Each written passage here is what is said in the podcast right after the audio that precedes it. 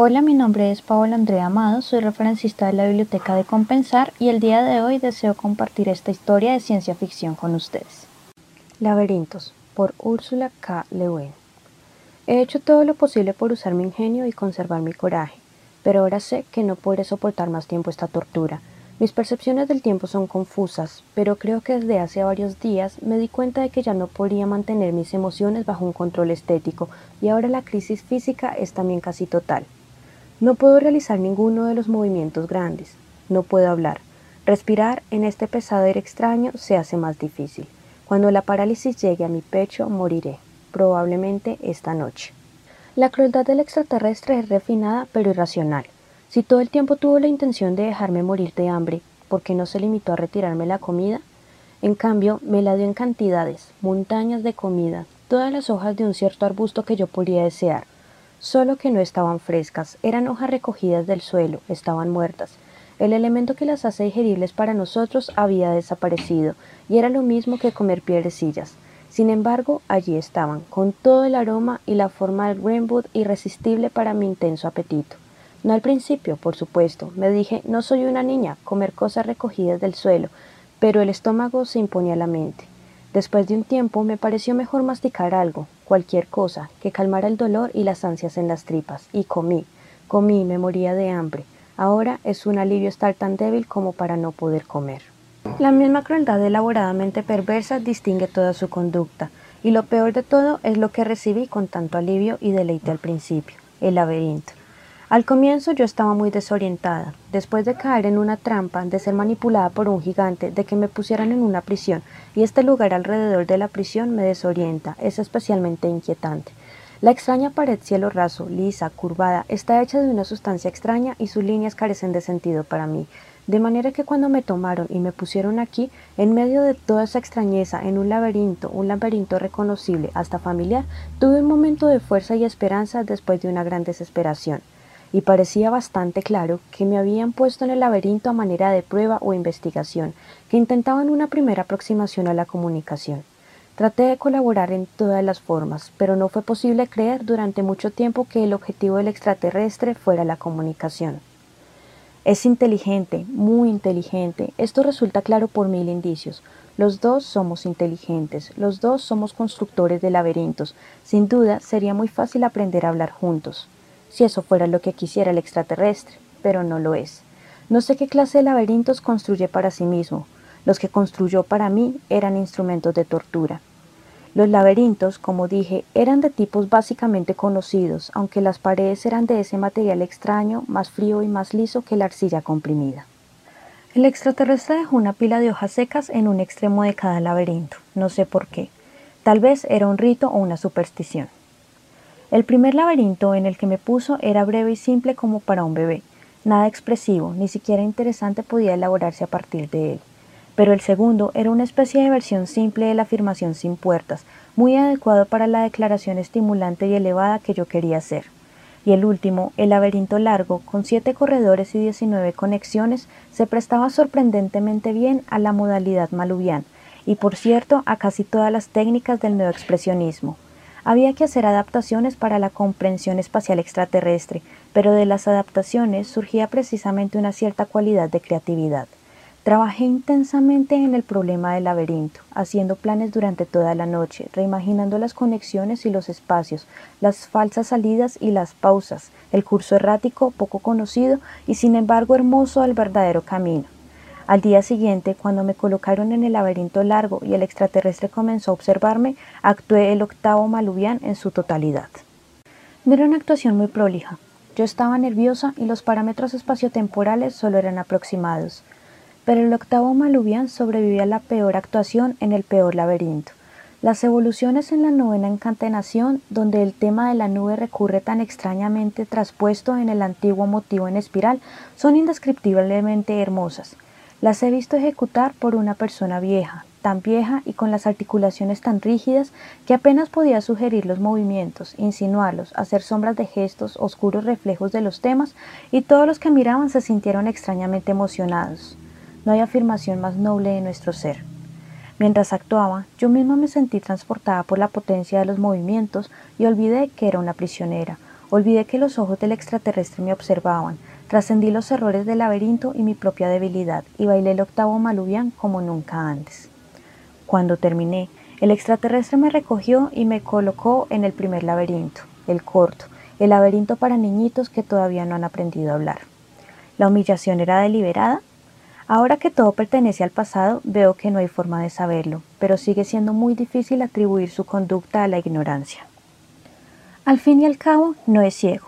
Tiene ojos, ojos reconocibles. Se parecen lo suficiente a nuestros ojos como para saber que debe ver como vemos nosotros. Tiene boca, cuatro patas, puede moverse en dos de ellas, tiene manos que agarran, etc. A pesar de todo su gigantismo y su aspecto extraño, parece menos diferente de nosotros, desde el punto de vista físico, que un pez.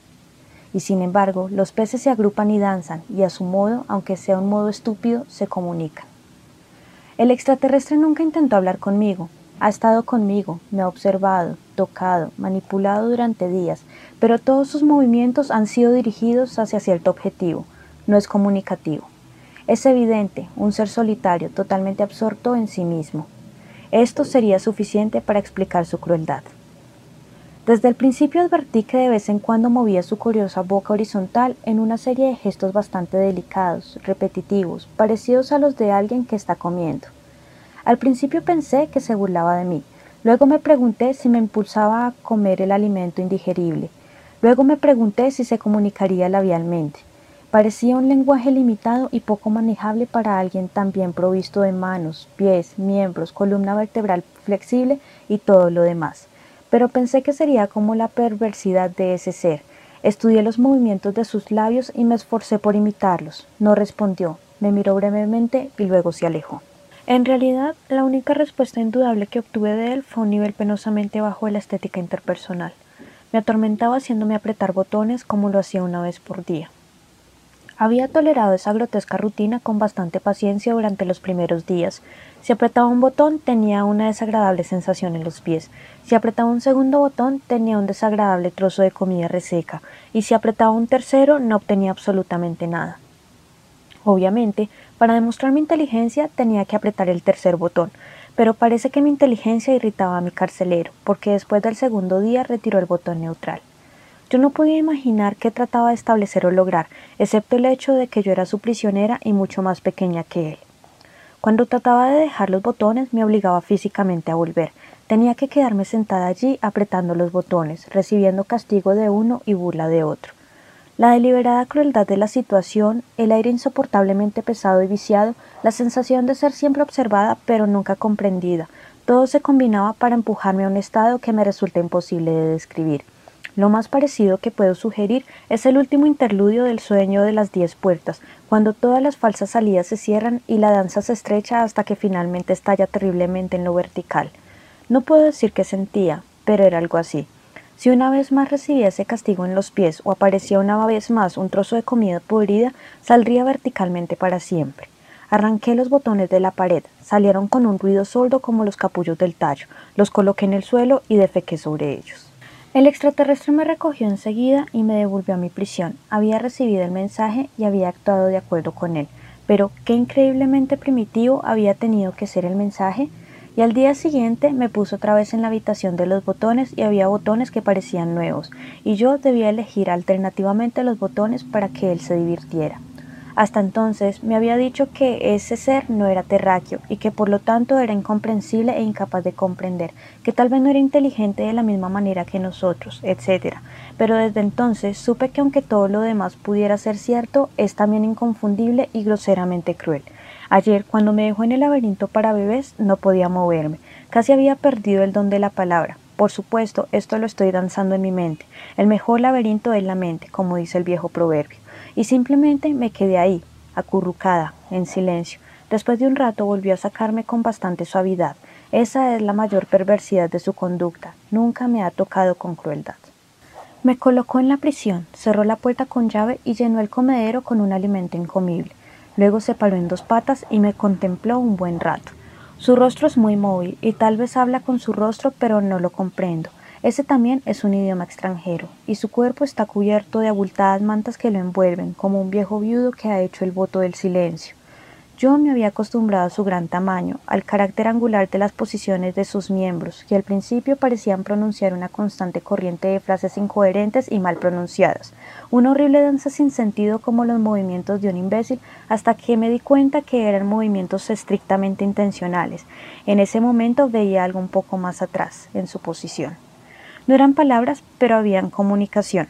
Veía mientras él me miraba una clara significación de furiosa tristeza, tan clara como la estrofa sembriana. Tenía la misma laxa inmovilidad, estaba encorvado, era una declaración de derrota. Nunca una palabra se expresó con mayor claridad, y sin embargo ese ser me decía que estaba lleno de resentimiento, piedad, impaciencia y frustración. Me decía que estaba harto de torturarme y que quería ayudarme. Estoy segura de que lo comprendí. Traté de responder, traté de decir, ¿qué quieres de mí? Dime solamente qué es lo que quieres. Pero estaba demasiado débil para hablar con claridad y él no me entendía. Nunca me ha entendido. Y ahora tengo que morir. Sin duda entrará a verme morir, pero no comprenderá la danza que yo bailé al morir.